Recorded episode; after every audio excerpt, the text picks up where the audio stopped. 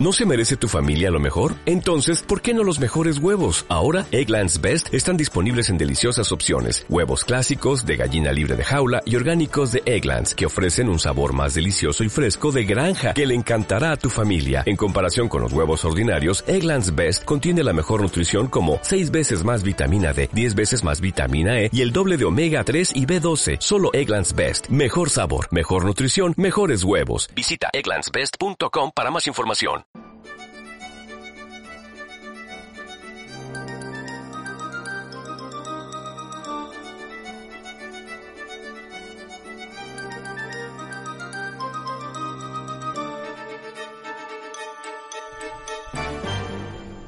Bienvenidos a La literatura o la vida, un podcast que navega entre realidad y ficción.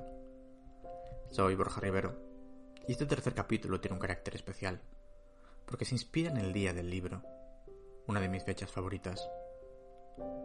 Es una buena excusa para hablar de lecturas, para regalar libros y rosas. Me hubiera gustado que la salida del podcast fuera el mismo día 23 de abril, pero no ha podido ser. Tampoco pudimos recorrer los puestos de las Ramblas de Barcelona, ni acudir a nuestra librería del barrio. Estamos todos encerrados, guardando la cuarentena. Sin duda, este es un periodo extraño. Y reflexionando sobre qué aspecto podría abordar en este tercer capítulo, me pareció evidente hacerlo sobre la naturaleza de umbrales de los libros. Estamos encerrados, sí, pero aunque pueda parecer manido el decirlo, los libros son pasajes abiertos a otros lugares y pueden transportarnos con el paso de las páginas y hacer más llevadero la monotonía de estas cuatro paredes. Comencemos por un comienzo.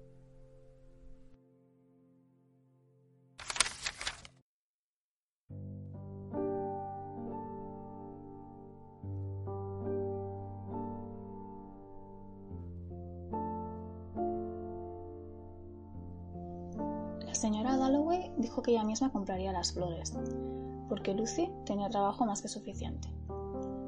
Había que desmontar las puertas. Acudirían los hombres de Rampelmeyer. Además, pensó Clarissa Dalloway, qué mañana, diáfana, como regalada a unos niños en la playa.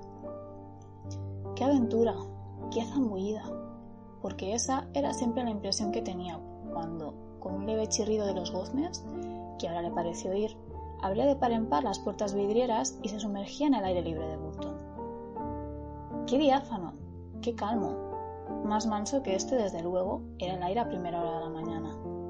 Como el golpe de una ola. Como el beso de una ola.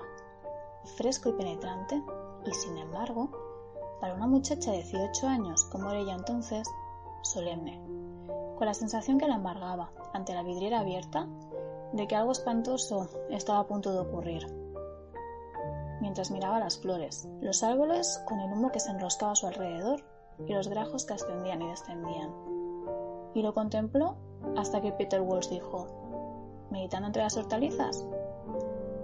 ¿Fue eso? Prefiero los hombres a las coliflores. ¿Fue eso? Seguramente lo dijo a la hora del desayuno, una mañana en que ella salió a la terraza. Peter Walsh regresaría de la India un día de estos, junio o julio. Había olvidado cuándo, porque sus cartas eran aburridísimas. Lo que recordaba era lo que decía, sus ojos, su cortaplumas, su sonrisa, su mal humor, y cuando millones de cosas habían desvanecido del todo, qué extraño era. Unas cuantas frases como esas de las coles.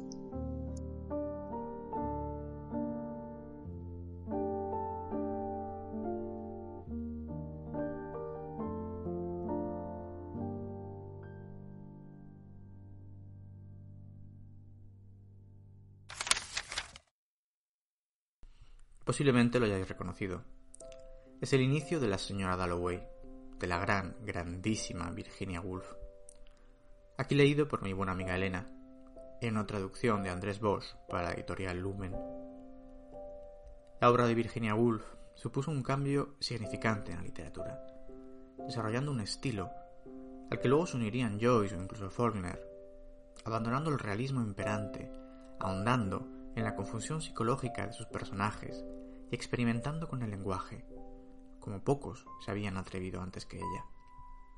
Ya no es una simple novela realista, sino que las sensaciones, los sentimientos y la reflexión de los personajes se convierten en el foco de la historia.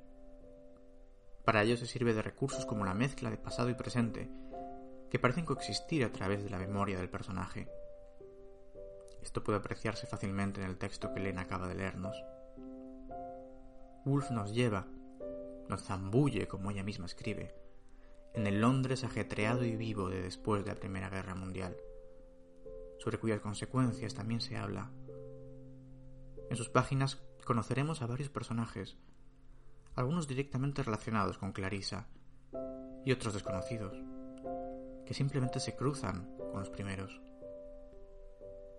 La perspectiva de volver a ver viejos conocidos trae a la memoria de Clarissa muchos recuerdos y desempolva unos sentimientos que la zarandean en el rígido lugar al que las normas de su tiempo la han relegado por sencillamente ser mujer.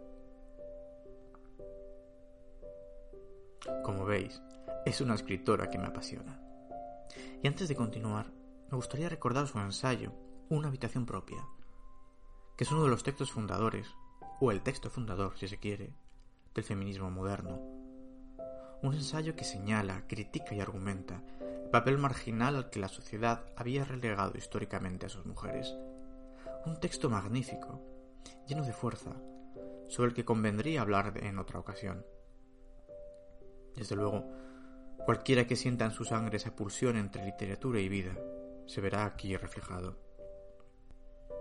Jorge Luis Borges también lo hizo. Y de hecho tradujo el ensayo al español. Borges es otro de esos grandes autores que forman un antes y un después en la literatura. Y a pesar de la manifiesta erudición de su estilo, sus textos resultan muy accesibles. Además, lo relativo a la forma, en cómo afrontaba el estilo de un texto, se adivina en Borges el mismo humor suave que en Virginia Woolf. Ambos juegan con la propia construcción para que el texto diga más de lo que dice. Leer a Borges es tomar una bocanada de algo que parece real, que huele a real, a hecho verídico y contrastado, y que no lo es, porque contiene un fragmento mágico, un toque de fantasía muy cercana a la que encontramos en la mitología.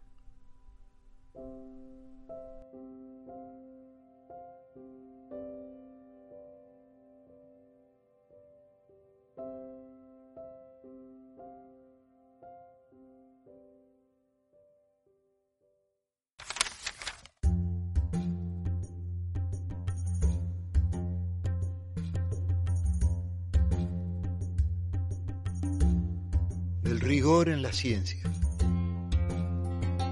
En aquel imperio, el arte de la cartografía logró tal perfección que el mapa de una sola provincia ocupaba toda una ciudad y el mapa del imperio toda una provincia.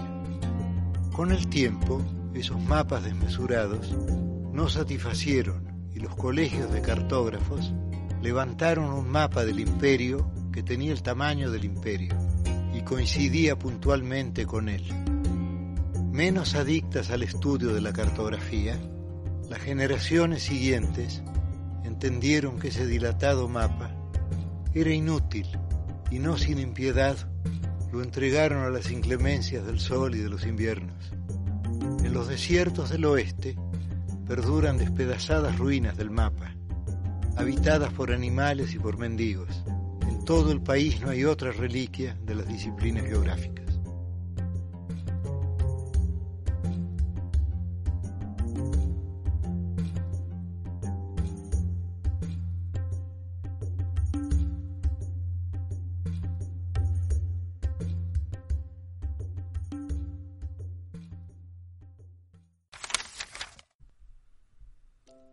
La lectura de este relato, o quizá lo llamaríamos relato, ha sido en voz del propio Borges. Juguetea al escritor con esa pasión antigua de ser precisos en la elaboración de los mapas. Y es que son uno de esos objetos que invitan a soñar, y que por sí mismos también merecerían un programa. Ic sunt dracones, escribían los cartógrafos antiguos en las partes blancas inexploradas y hoy siguen haciéndolo muchos ilustradores, que se especializan en el arte de hacer mapas, de delinear mundos de fantasía que de otro modo serían más difíciles de concebir. Y ya, de Wolf a Borges, estoy encendido mientras redacto estas palabras, este guion que voy a seguir ante el micrófono, y que no pretende ser sino un homenaje a los viajes que nos regalan las historias que leemos, un homenaje a estos objetos llenos de páginas. Humberto Eco tiene una frase magnífica para ilustrar la importancia de los mismos. Él decía, el libro es como la cuchara, el martillo, la rueda, las tijeras. Una vez se han inventado, no se puede hacer nada mejor. El libro ha superado la prueba del tiempo. Quizá evolucionen sus componentes, quizá sus páginas dejen de ser de papel, pero seguirá siendo lo que es. La cita es de Nadie acabará con los libros, un volumen que recoge el diálogo entre Humberto Eco y Jean-Claude Carrière, publicado en España también por Lumen, en una traducción de Elena Lozano Miralles. Y como si respondiera a esta conversación, he recordado el poema de Czeslaw Milosz, pero los libros, cuya lectura me eriza la piel. En España podéis encontrarlo en la antología titulada Tierra Inalcanzable, traducida por Xavier Farré para Galaxia Gutenberg y el ya desaparecido Círculo de Lectores.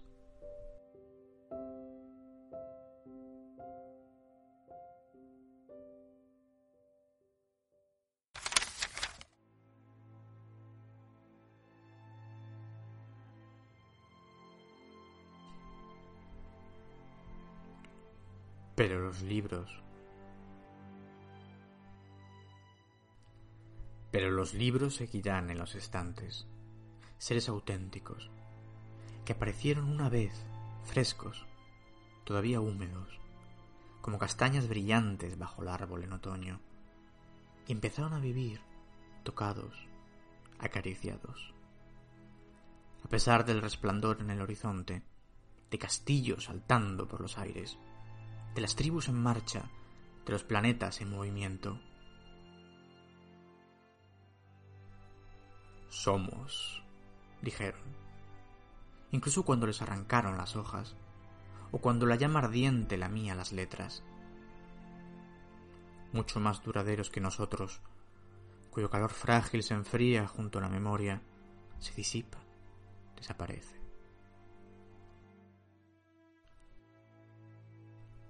Me imagino la tierra cuando yo ya no esté. Y no pasará nada. Ninguna pérdida. Seguirá el mismo espectáculo. Los vestidos de las mujeres. Un jazmín húmedo. Una canción en el valle. Pero los libros seguirán en los estantes. De buena estirpe. Nacidos de la gente. Aunque también de la luz. De las alturas.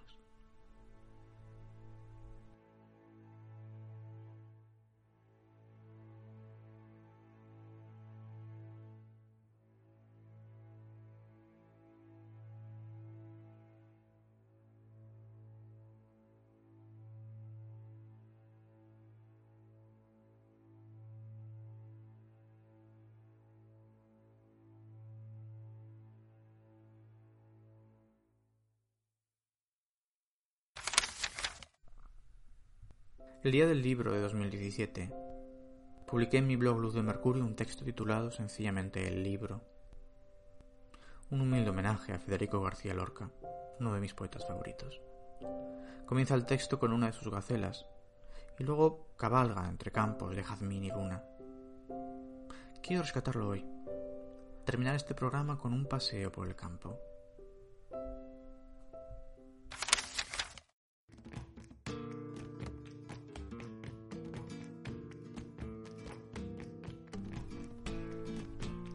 Mil caballitos persas se dormían en la plaza con luna de tu frente, mientras que yo enlazaba cuatro noches tu cintura enemiga de la nieve. Federico García Lorca.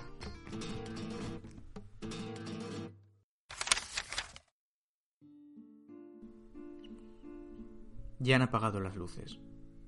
y los perros están guardados con las herramientas de labrar.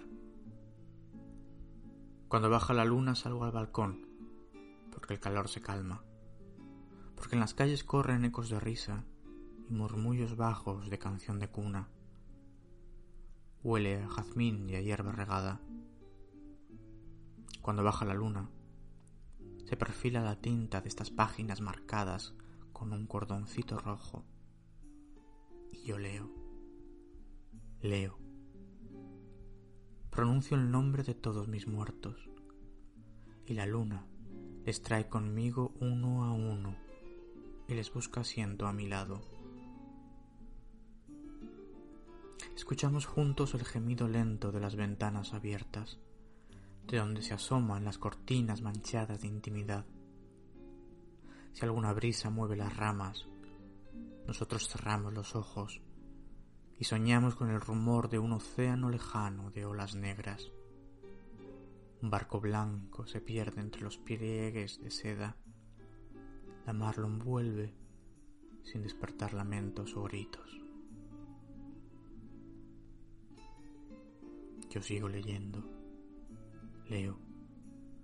Leo sobre cúpulas rotas, como una cáscara de huevo abandonada en la llanura, con sus ventanas sin cristales, con sus muros de barro bajo un sol ansioso por devorar el silencio.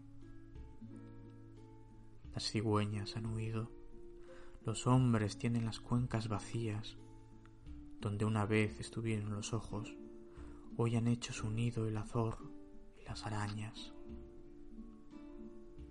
Aquí, el corazón es un tambor resonando en el espacio vacío y las venas llevan el rumor de un río oscuro. La noche avanza. Los muertos ya han vuelto a sus camas, arropados bajo una sábana de barro y polvo. Las flores nacen de la herida de sus calaveras y se esparcen su perfume desde las cunetas. La luna cuelga en lo alto de la iglesia. No hay gemidos lentos, ni risas, ni rezos, ni melodías para mis muertos. De abajo me llega la respiración de un millar de cuerpos cálidos, porque la plaza se ha llenado de caballos. Con sus cascos sacan brillo a las piedras y se sacuden el calor mansamente, sin apenas ruido. Huelen a camino y a hombre, como el jinete huele a caballo y camino. Me esperan y voy con ellos. En la fuente me mojo el cuerpo y me inundo la cara. Luego me dejo ir por las calles. Me sigue el sonido quedo de las castañuelas. Y se acaba el pueblo. Salimos al campo, amarillo cuando hay un sol amarillo, pero ahora sin color, como pelo de luna. Los animales se asustan de sus pasos enmudecidos, corren, galopan y revuelven esta quietud estéril hasta desaparecer a la sombra de un árbol solitario. Viejo olmo, que corona todos mis sueños, inclinado en la orilla de una laguna llena de juncos. Ese árbol tiene el nervio quemado por un rayo de plata que rasgó la noche cuando era yo un niño. Tengo miedo. Tengo miedo porque la nariz se me llena de incienso y los oídos del murmullo de hojas muertas. Tengo miedo porque la espada brilla sobre mi cara y me marca las mejillas con arañazos de cristal. Tengo miedo del percutor y su trueno, de la pólvora encendida en el incienso y de la bala fecunda que abre una flor carmesí. Tengo miedo del aire que no me llega y del tiempo que ha de pasar de las sábanas arrugadas y de los espejos. Pero el miedo sí me permite avanzar por el campo hechizado de luna. Reconozco en la hierba crines de caballo blanco, y los arbustos son huesos retorcidos, llenos de botones rojos. Camino y me pierdo. Me pierdo con todo mi cuerpo. con mis pies y mi cabeza, con mis pulmones y mi pelo, con mi lengua, con mis manos. De estas manos ha comido un príncipe de piel de trigo y perfume de tierra. Sus ojos eran dos alfileres de plata y hería mirarlos. Yo le esperé en mi casa, pero llegó turbio. Comió rápido, bebió un poco de agua, limpió sus labios en los míos y luego en la noche se lo llevó en su caballito negro bajo la luna y me encontró llorando. ¿Sigo leyendo? No, no, ya no leo. He cerrado el libro. No, no lo he cerrado. Despierto.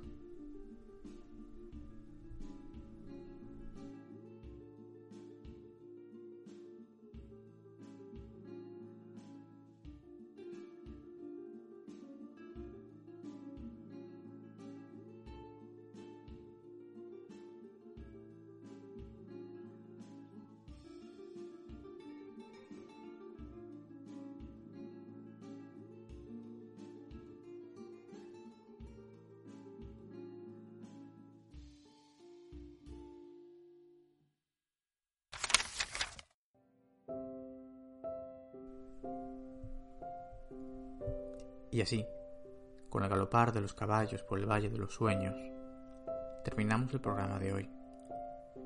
Espero que os haya gustado. Antes de despedirme, me gustaría agradecer a Elena Duarte su colaboración. Y aunque ya existe un calendario para sacarnos del confinamiento poco a poco, no olvidéis que en los libros siempre encontraréis una puerta abierta y un sendero a recorrer. Humberto Eco tiene otra frase magnífica que ilustra esto. Decía, quien no lee, a los 70 años habrá vivido una sola vida, la propia.